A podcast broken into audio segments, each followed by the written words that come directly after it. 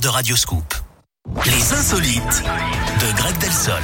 Et tout de suite, place aux insolites. C'est avec Greg Delsol. On va où Et on parle de quoi ce matin, Greg? Et on file en Australie avec cette campagne publicitaire assez ambitieuse. Dans l'état du Queensland, les internautes ont en tout cas été très surpris hein, la semaine dernière.